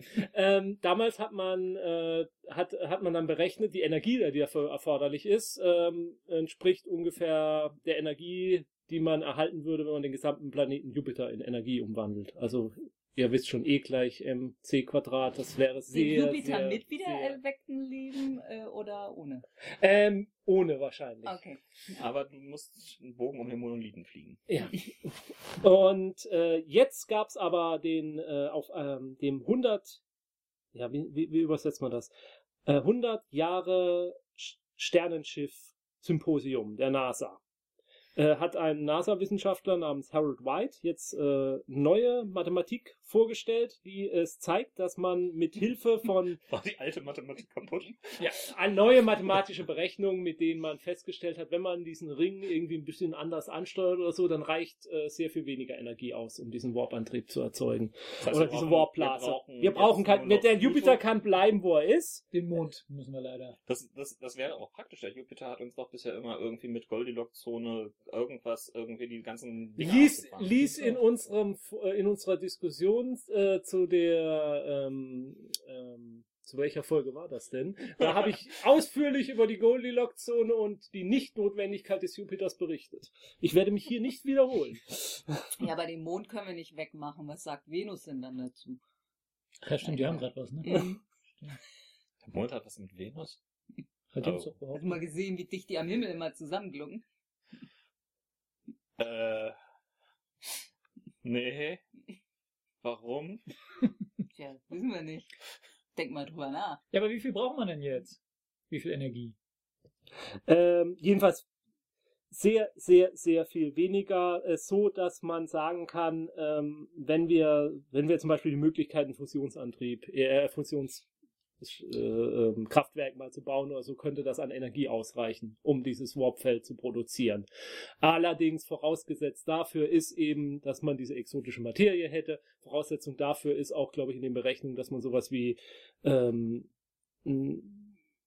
Neue Mathematik? Nein, nicht neue Mathematik, äh, äh, negative Energie. Aber da ist da ist was anderes drunter zu verstehen als äh, das, was so ihr wie jetzt- ich mich jeden Morgen fühle? Ja, genau.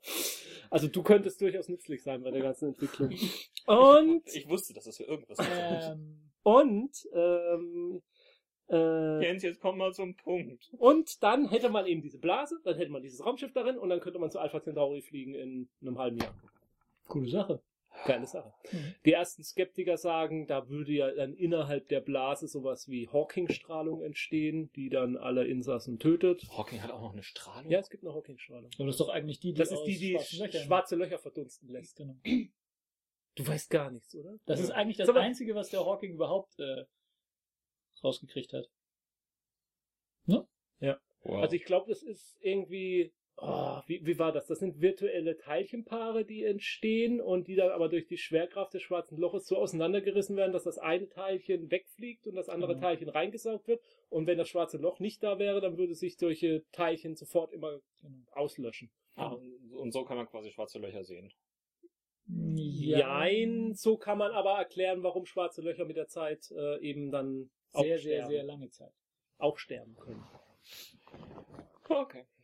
Gut, ähm, jedenfalls in dieser Blase selbst würde Schwerelosigkeit herrschen und ähm, es gäbe auch keine Beschleunigungskräfte. Das heißt, man muss sich auch keine Gedanken über Andruck machen. ja, Andruck machen und äh, dieses eklige Mus an Menschen, was man jedes Mal aus den Raumschiffen wieder rausschippen muss, wenn man plötzlich mit Warp 9 beschleunigt. Das wäre also gleichzeitig ein, wie, heißt das bei Perro dann immer?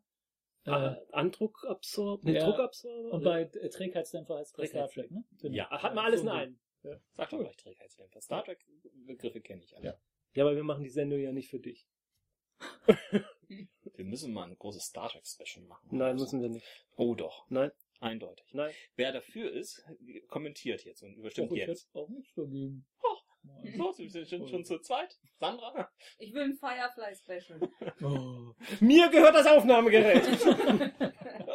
Wir sind verheiratet. Alles, was deines, ist mein. ich habe das zu Weihnachten geschenkt bekommen. Du hast es dir zu Weihnachten geschenkt. Nein, ich habe es geschenkt. Ah, wie praktisch. Nehmen wir das alte Aufnahmegerät. Mhm. Roland. Das gehört mir auch. Was? Nicht?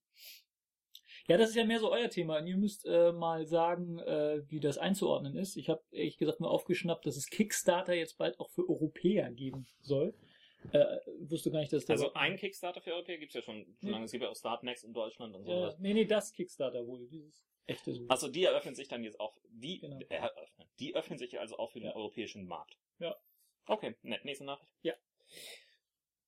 Was hat das jetzt mit Wissenschaft zu tun? Keine Ahnung, ich wurde einfach angesprochen, hab, äh, Ähm, wo soll ich das sonst aufnehmen? Weiß ich doch nicht. Das ist halt irgendwo die, die, Die Kategorie, in der alles ist, was nirgendwo anders reinpasst. So, Genau. was kommt denn jetzt?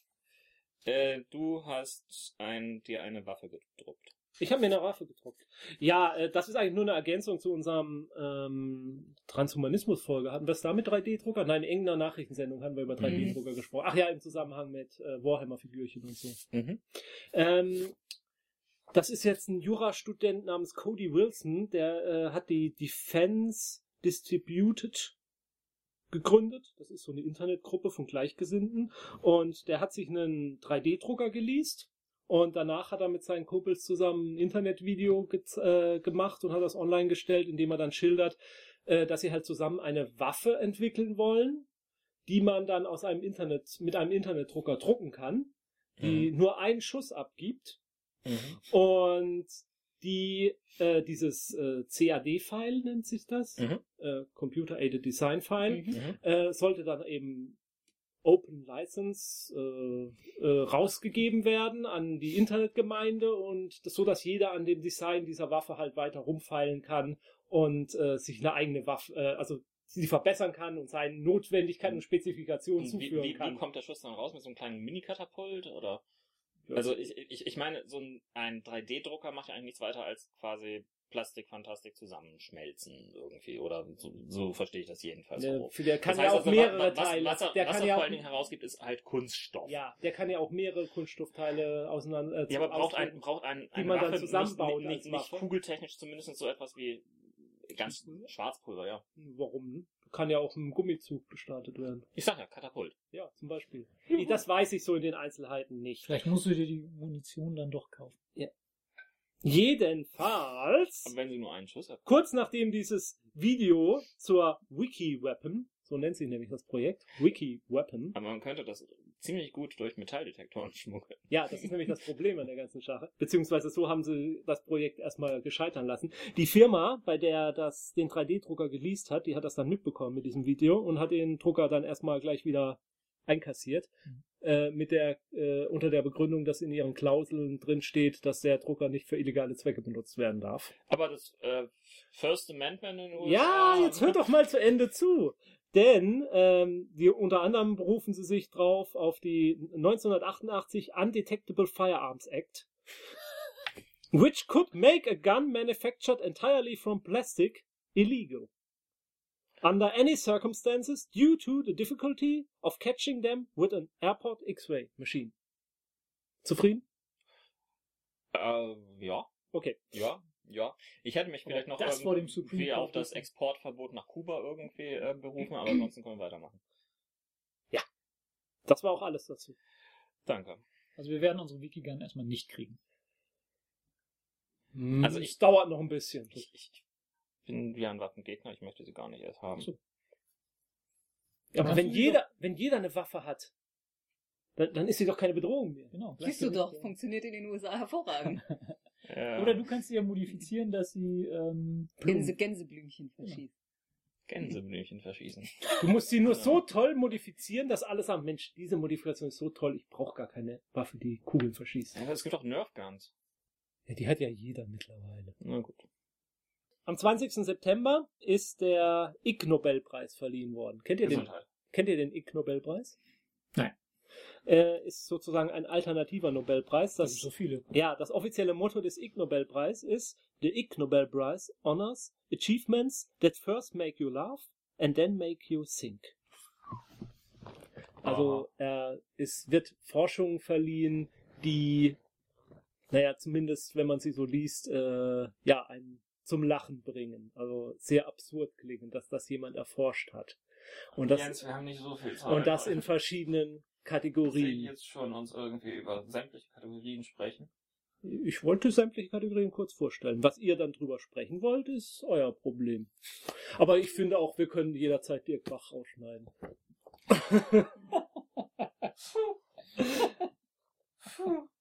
Der nimmt ja sehr viel Platz ein. Ja, wunderbar. Okay, der Psychologiepreis wurde verliehen an eine Forschergruppe, die erkannt hat in ihren Studien, ähm, wenn man sich auf die linke Seite, zur linken Seite lehnt und dabei den Eiffelturm anschaut, wirkt er kleiner.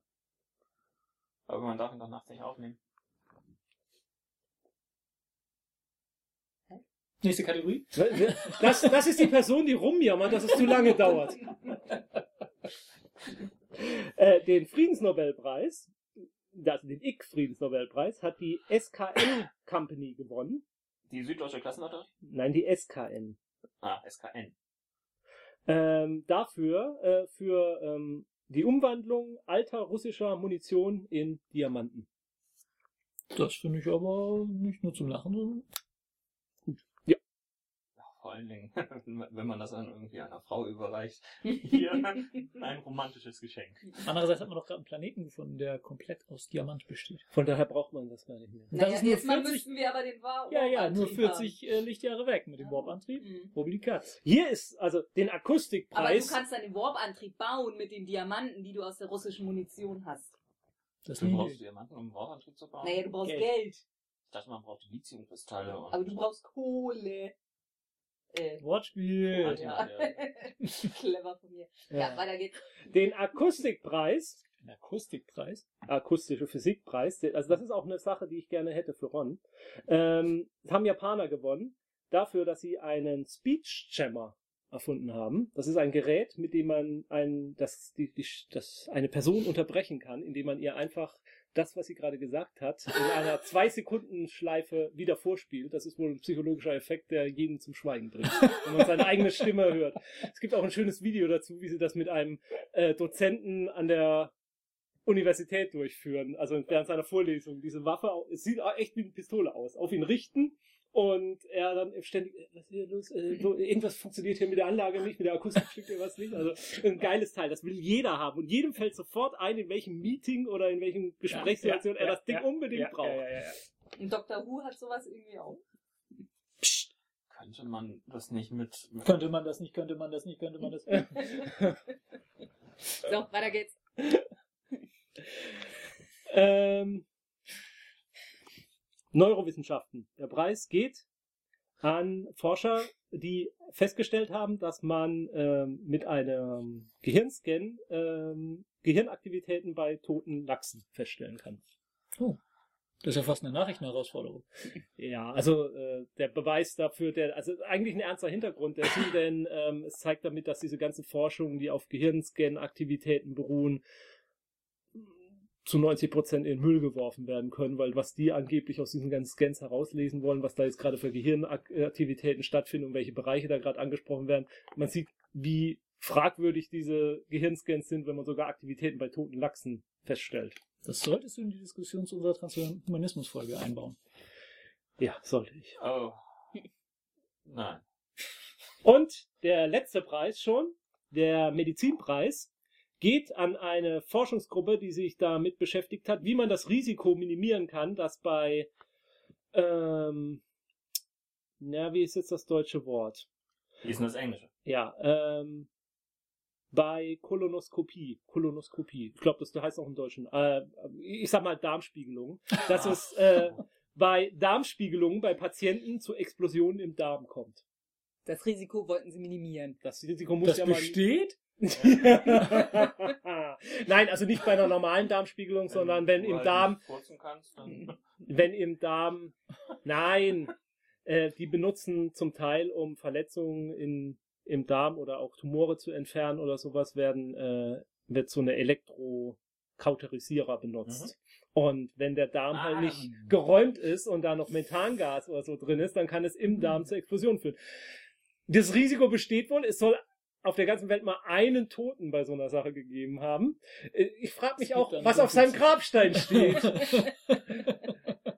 Sag mal, George, wie ist eigentlich dein Bruder gestorben? ja! Jedenfalls, äh, die Erkenntnis äh, der Oh. Forschungsgruppe ist, ähm, man sollte dafür sorgen, dass da nichts, dass da Freiheit besteht, also dass die Wege frei sind, bevor man, bevor man tätig wird. Ja, Und ich liebe, doch eh äh, was ich wirklich liebe, ich liebe es, äh, dass, äh, dass ich jetzt vielleicht ein paar Leuten einen Albtraum verschaffe. äh, ich Zum finde, Glück ist der. Nein, also jetzt, 50. ja, nur, nur ganz Schlusswort zum Ig Nobelpreis. Ich finde, man sollte sich die Webseite mal angucken, was da in den letzten zehn Jahren an Preisträgern und Forschung zusammengekommen ist, weil es ist eine super tolle Inspiration, wenn man mal im Rollenspiel einen verrückten Wissenschaftler oder, oder was auftauchen lassen will, woran der denn so geforscht haben könnte. Ihr Narren! Ich werde beweisen, dass Affen fliegen können! I'm Batman.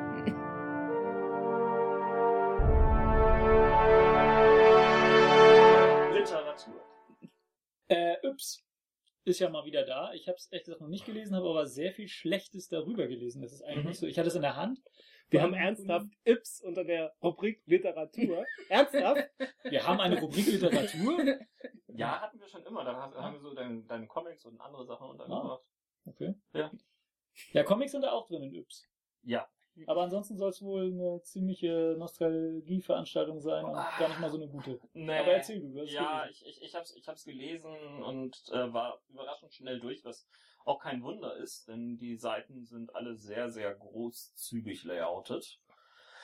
Ähm, eigentlich, ja, äh, es ist ja jetzt als Yps für Erwachsene angekündigt worden, nachdem ähm, der eigentliche Relaunch vor, glaube ich, fünf Jahren nicht ähm, beim jugendlichen Zielpublikum, also beim Kinder. Ja, aber der war doch von vornherein nur als äh, One-Shot gedacht, um die Lizenz nicht zu verlieren.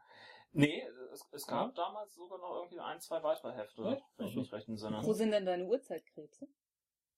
Haben sie geschmeckt? Noch in der Verpackung. So. Nein, ich, ich habe ich, ich, ich hab sie mir nicht groß gezogen. Aber, ähm, Kann ich sie haben? Meinetwegen. Das wäre der einzige Grund gewesen, warum ich mir das Heft gekauft hätte. Ich hätte es cooler gefunden, wenn dort irgendwie dieser Solarzeppelin wieder dabei gewesen wäre. Ja, der wird ja für die zweite Ausgabe gefordert. Also ja, aber das, das dürfen sie ja, glaube ich, nicht mehr. Ich fand damals diese um die Ecke Guckkammer äh, äh, Spiegel geil. Äh, nein, das Heft ist letztendlich eine seltsame Nostalgie-Geschichte, die wirklich auf, ähm, ich weiß nicht wie viele Jahre Yps eingeht, relativ deutlich ähm, zeigt, ja, Yps war mal cool, aber wir sind alle irgendwie erwachsen geworden. Und daneben versucht sie sich dann irgendwo so in eine Schiene zu etablieren, ähm, die so junge, erwachsene Zeitschriften wie Neon einnehmen. Es, ich war enttäuscht vom Inhalt. Ähm, es sind ein Riesenhaufen Comics drin, aber nicht das, was Yps mal wirklich gut ausgezeichnet hatte. Das ist offensichtlich lizenzrechtlich ähm, gescheitert. Es sind auch nicht irgendwelche neuen Asterix abgedruckt wie damals. Es ist so ein kleiner Moment, wo man denkt, ja, ach, das waren noch Zeiten, aber ja, irgendwie verklärt man das auch. Und wenn man das jetzt nochmal irgendwie deutlich sieht, merkt man auch, wie verklärt man das hat. Gibt es denn irgendwelche Ausblicke, wie das da weitergehen soll? Soll diese Nostalgie-Schiene, also ich habe Halbjährlich soll das erscheinen. Also sie Ja. haben es auch. Nee, aber wie es inhaltlich weitergehen soll, weil äh, ich habe jetzt ja auch reingeblättert, da haben sie halt einfach Automodelle aus den 80er Jahren mit heutigen Automodellen verglichen. Naja, toll. Ja, das, Also, das war auch. das kann man doch nicht Boah. für ein regelmäßiges Magazin durchziehen. Einfach Äh, die äh, 80er zu feiern. Das Peinlichste fand ich irgendwie, es gibt dort eine mehrseitige Fotostrecke über Zaubertricks zum Nachführen. Und das sind keine Zaubertricks, das sind Geschicklichkeitstricks, wie man halt irgendwie eine Münze ins Glas befördert, wenn man irgendwie den Geldschein unter ihr wegzieht. Diese Geschichte wird dann irgendwie auf mehreren Seiten in unterschiedlichsten Variationen durchgespielt. Oh ja, mal steht das Glas so, mal ist das irgendwie groß und was soll das? Das ist, ähm, das ist wenn man etwas als Zaubertrick ankündigt, ja, das kann mal cool sein, aber das ist kein Zaubertrick. Ähm, Und was noch viel verzaubernder ist, der Beitrag über das Ips-Heft ist jetzt länger als mein Ig Nobelpreisbeitrag. da, da, da! Wir unterbrechen kurz für den ausgespielt Faktencheck. An dieser Stelle irrt Jens. Der Ig Nobelpreis Beitrag dauerte 6 Minuten und 32 Sekunden. Unser Beitrag über das neue Yps-Heft lediglich 3 Minuten 35 Sekunden. Damit ist der Ig Nobelpreis nahezu doppelt so lang behandelt worden wie das Yps-Heft. Und nun wieder weiter mit dem regulären Programm. Ja, es erscheint ein neues Buch von Tolkien. Juhu! Vielleicht hat er das auf dem Jupiter geschrieben. Ich weiß es nicht.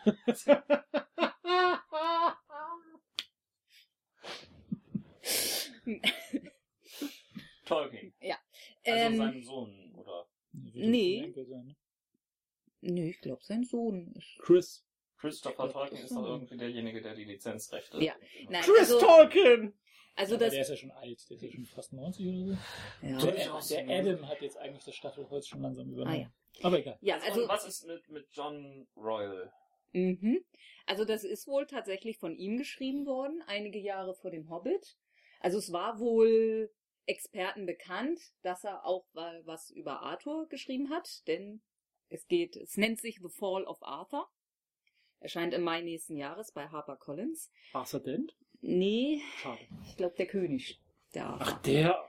Ähm, und also das war dann wohl eine große Überraschung, als wirklich das komplette Manuskript irgendwo aufgetaucht Also das ist komplett fertig. Also nicht wie Ich Kinder glaube, Urins, ist, sie war komplett fertig. Elementen was zusammengeschustert haben, sondern es ist Nee, es scheint tatsächlich fertig gewesen zu Sie sein. werden hoffentlich noch ein Lektorat drüber gemacht haben. Ja. Ja gut, aber Also es sind mehr als 200 Seiten und es ist äh, in Gedichtform. Mhm. Mit Verse.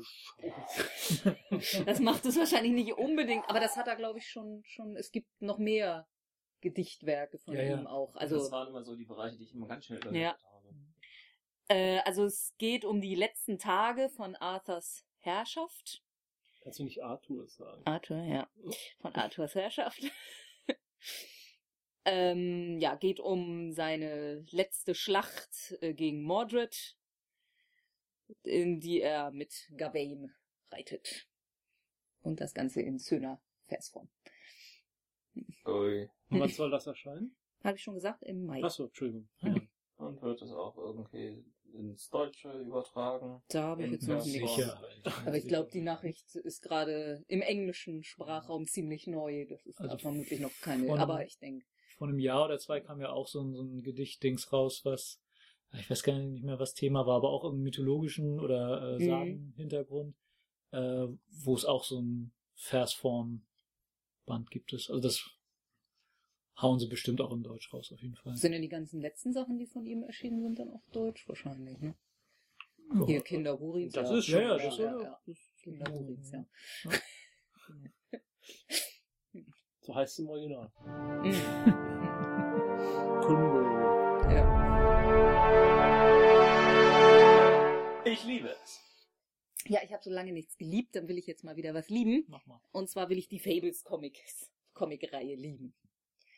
Es geht darin um Märchenfiguren oder auch, auch ein bisschen fantastische Literatur, nicht nur die klassischen Märchengestalten aus dem Grimm-Universum. Ähm, die mussten aus der Märchenwelt fliehen oder aus allen Märchenwelten äh, und haben sich im heutigen New York angesiedelt. Also es gab irgendeinen einen bösen Gegner, der sie eben im Märchenland hätte versklaven wollen und dann sind ganz viele von denen geflohen und wohnen jetzt in einem kleinen Gebiet von Manhattan. Klingt Unerkannt. irgendwie so ein bisschen nach der Once Upon a Time TV-Serie.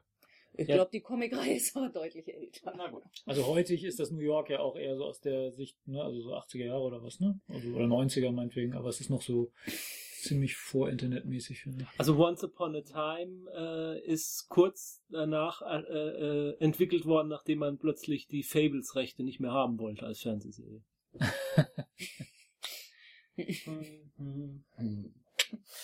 Ja, also mein, meine Lieblingsfigur ist Big B Wolf. Also Big Bad Wolf. Ah, Es ist so der, der Sheriff von Fabletown, zumindest am Anfang der Serie.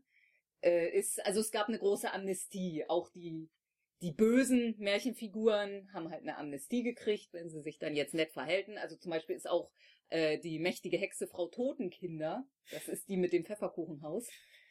Wir haben gerade kürzlich äh, einen Comic gelesen, also wir haben die Serie noch nicht komplett gelesen, wo Hänsel auftaucht. Der ist nicht so gut auf sie zu sprechen.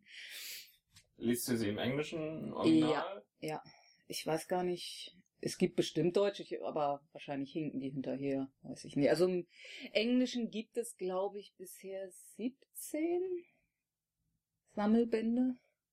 Ungefähr. Es werden aber auch noch mehr. 17 Sammelbände. Ja, also dünne Sammelbände, aber das ist eine Menge. Also deshalb sind wir auch noch nicht ganz durch, weil wir noch nicht seit so langer Zeit. Ach so, ja, und Schneewittchen ist die diejenige, die den Laden schmeißt eigentlich zum Großteil. Wobei sie ja zusammengeschmissen ist, ne? Mit Schneeweißchen und Rosenrot und. Ja, also es ist Schneewittchen, die aber eine Schwester namens Rosenrot hat. Mhm. Oder Rose Red. Das haben sie ein bisschen verschwurbelt, ja. Ja, es sind auch Märchengestalten dabei, die uns im europäischen Raum, glaube ich, nicht so geläufig sind. Dieser Boy Blue. Mhm. Hat mir Ja, so das, gar geht nichts weit über den gesagt. Grimmsch. Also selbst die, Ja, drei, ja. selbst die drei Schweinchen sind ja nicht Grimmschen Ja, Ursprungs, die da Ja, und auch ist ja Pi Pinocchio Genau. ist dabei. Und ja, auch die ganzen arabischen Mhm. äh, tauchen dann irgendwann auf. Und auch Robin Hood und, und all sowas. Ja auch langweilig, das so zu begrenzen. Ja, ja, ja. Also ich muss sagen, ich habe so bis zum zweiten, dritten Sammelband gebraucht, bevor ich es wirklich richtig begeistert war. Also ich fand, es fängt, es fängt gut an, aber es ist noch nicht so, so richtig hammermäßig und dann, aber dann zieht's wirklich an und dann, es tut sich auch was, es passiert immer was, die Welt verändert sich auch. Deshalb sagte ich auch am Anfang, ist Big B der Sheriff und Also kann ich bestätigen. Ich habe jetzt den ersten Sammelband ja gelesen, den ich auch gut fand, sogar, ich würde sogar sagen, sehr gut. Aber es ist, hat mich halt nicht so, so gepackt, dass ich jetzt sagen will, das muss ich jetzt unbedingt alles. Ja. Aber wie gesagt, das das, ist halt das nachher kommt. auch ein Riesenpool an, an Gestalten und dann wird mal diese Person in den Vordergrund gerückt und hat ein paar Erlebnisse ja auch hier ein und da und Riesenfundus ja, aus, aus ja, ja, ist. Also ich hatte so ein bisschen, ohne jetzt groß spoilern zu wollen, aber so ein bisschen das Gefühl, dass die Gefahr, die da drohte, irgendwie so, so eine Art äh, Tolkienscher böser Herrscher war, der da irgendwie. Ja, also man erfährt, wer der, also es, es es ist, an- von Anfang an heißt es immer ähm, der Adversary, Ja. immer nur, der die ganzen Märchenwelten nach und nach erobert hat. Ja. Es gibt Portale zwischen den verschiedenen Märchenwelten und seine Armeen rücken halt immer weiter vor. Ja. Und die Fabelwesen, die jetzt, äh, die Märchen und Fabelwesen, die jetzt geflohen sind in unsere Welt, die wissen nicht, wer der Adversary ist, also Mhm. wer dahinter steckt. Aber man kriegt es mit der Zeit dann heraus. Also wir haben noch nicht die Hälfte gelesen und es ist jetzt inzwischen bekannt, wer es ist und Ah. die Idee ist sehr interessant. Also es ist Gut, eh- so viel gesagt, es ist jemand, den ihr kennt. Könntet ihr eventuell demnächst doch mal den anderen weiteren. Angela Merkel.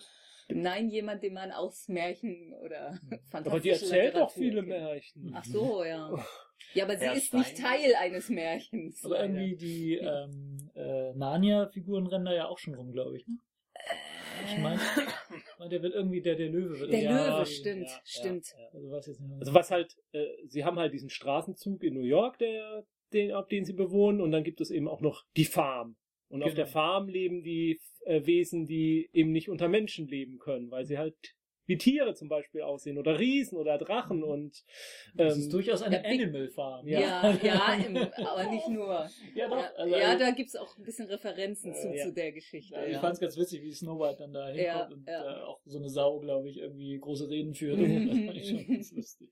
Ja, da ist Bigby ja dann die Ausnahme. Der hat ja einen Zauber spendiert gekriegt, mit dem er naja, nicht zum Werwolf, sondern ja quasi zum Wehrmenschen geworden ist. Also er ist jetzt halt ein Wolfs in Menschen, ein Wolf in Mensch, Menschengestalt. Sowas ist aber teuer, deshalb kann sich das nicht jeder leisten. Teuer. Ja, und Ja, die Hexen lassen sich Ja. bezahlen. Also was, was mir nicht ganz klar war, ist das eine geheime Gemeinde oder weiß die New Yorker Regierung? wissen das es geheim. nicht? Ist geheim. Ist geheim, Ja, genau. Ja, so habe ich es auch das verstanden. wird auch weiter Thema. Dann diese Geheimhaltung ist immer ein Problem. Kommt relativ früh eine Geschichte, wo ein Reporter da irgendwie ja. misstrauisch wird. Und äh, es gibt eben auch Geschichten, die dann in der Vergangenheit spielen, die dann zum Beispiel zeigen, wie die Fables im, im, im Zweiten Weltkrieg mitgewirkt haben und lauter solche Geschichten. Ach, die sind so früh ins Exil gegangen. Die Ja. sind schon relativ lange. Das sind so, schon ein paar. Jahrzehnte. Ja. Ach so, ich hatte es so verstanden, als wäre das gerade erst Ich passiert. glaube, Nee, das sind nee. schon zwei, zwei, drei Jahrhunderte. Ja, ich glaube, einmal ja, tauchen die stimmt. Pilgerväter auf, Ah, ja, irgendwas. Also die sind von Anfang an in New York dabei. ah, ja. Stimmt, das hieß auch schon noch New Amsterdam Ja. am Anfang. Mhm, Okay. Ah, das ging da nicht so, aber die sind wohl unsterblich alle irgendwie, ne? Ja. Wird auch mal erklärt, so ein bisschen, also ja gut, das, oder? Nein, nee, sag ich jetzt nicht. Gut. Jens, hast du was zu nehmen? Äh, Fables. Also das ist eine Comicreihe über... okay. Nein, ich habe sonst nichts. Nee, ich habe auch nichts. Also irgendwie in letzter Zeit. Dann bleibt hier nur noch ich. Ich möchte heute The Walking Dead lieben. Allerdings weder die TV-Serie noch die Comicserie, sondern die Computerspielreihe. Die derzeit erscheint, ähm, von Telltale Games produziert. Äh, scheint sie, wie schon typisch, in mehreren Episoden. Mittlerweile ist gerade seit letzter Woche, ich habe es noch nicht gespielt, das heißt, ich weiß es noch nicht, die vierte Episode von fünf Episoden rausgekommen. Diese Computerspielreihe ist eine Reihe für Fans von Erzählspielen. Es ist ein zwar 3D animiertes Computerspiel, aber es ist weder so ein Baller noch ähm, Zombie-Wegschlagspiel. Gut, es kommt selten vor, aber es kommt vor. Sondern es geht vor allen Dingen um die Charaktere, die da drin sind. Man selber spielt einen ähm, Häftling, der bei der Zombie-Apokalypse äh, aus einem Autounfall entkommen kann. Und ähm, Schritt für Schritt wird auch seine wird auch die eigene Geschichte klarer. Relativ früh am Anfang ähm, liest man ein kleines Mädchen, das sich in ein Baumhaus gerettet hat, auf. Die ganze Serie nimmt ständig Bezug auf Robert Kirkmans Comic-Reihe, schafft es auch das Ganze sehr gut miteinander zu verknüpfen. Spielt also eindeutig im gleichen Universum. Es geht auch ähm, handlungstechnisch rund um Atlanta wird das Ganze stattfinden. Das Besondere an diesem Spiel ist, dass es Handlungszweige hat. Das heißt, man trifft selber Entscheidungen, die einen nachher gegebenenfalls heimsuchen, die ganz andere Ergebnisse erzeugen, als man es eventuell annimmt. Und das sind wirklich Entscheidungen, die man trifft, die ähm, ja, die an die Eier gehen. Es ist, man baut zu diesen Figuren Beziehungen auf und muss gleichzeitig äh, Entscheidungen treffen, die man nie als normaler Mensch treffen möchte. Man möchte nicht entscheiden, ja, von den wenigen Essen, was wir haben, wer darf denn heute was essen, wer nicht. Das möchte man eigentlich nie irgendwie in seinem Leben machen. Das fordert das Spiel aber von allen ab. Genauso, man entscheidet über Leben und Tod von Kameraden. Ähm, es ist das, was in, in Mass Effect auch das Faszinierende war, dass man wirklich seinen eigenen Weg gehen kann. Diese heftigen moralischen Entscheidungen werden gleichzeitig, das Spiel ist ähm, ins Internet angebunden, Hm. zurückgemeldet an den Server und es gibt dann regelmäßig Auswertungen am Ende des Spiels. Du hast diese Entscheidung getroffen, aber ähm, von allen Spielern haben diese Entscheidung nur 14% getroffen. Mhm. Und das ist schon sehr zusätzlich noch faszinierend zu sehen. Also es ist eine unheimlich dichte Atmosphäre. Aber das ist die einzige Verbindung mit den anderen Spielern. Also du spielst sonst nicht irgendwie. Das ist die einzige Mhm. Verbindung. Du spielst deine eigene Geschichte. Du hast zwischenzeitlich immer das Bedürfnis, dass du noch irgendwie äh, auf alte Spielstände zurückgreifst, um einfach mal die Geschichte in eine ganz andere Richtung ausspielen zu können. Es ist eigentlich ein sehr großartiger, interaktiver Film, in dem man dort ähm, wirken kann.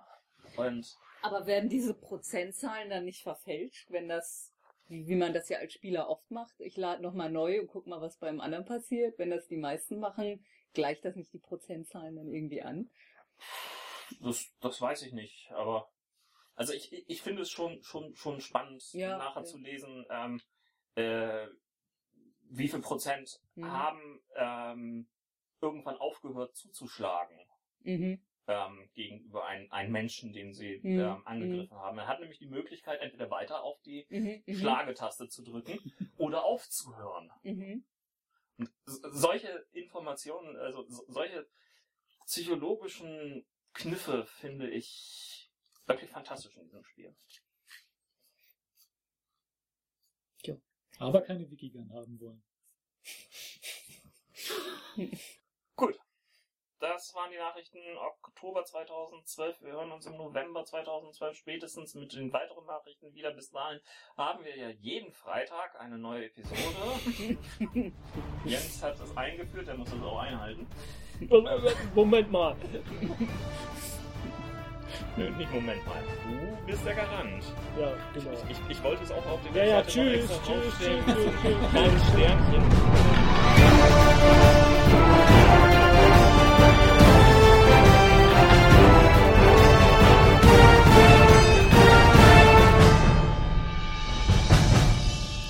Wissenschaft!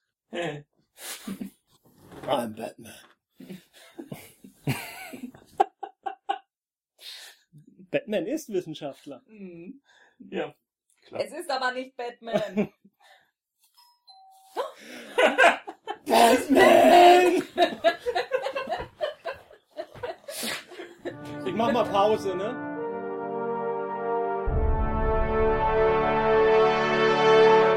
Dieser Podcast ist Mitglied bei analogspieler.de, der Portalseite für alle Podcasts rund ums nicht elektronische Spielen.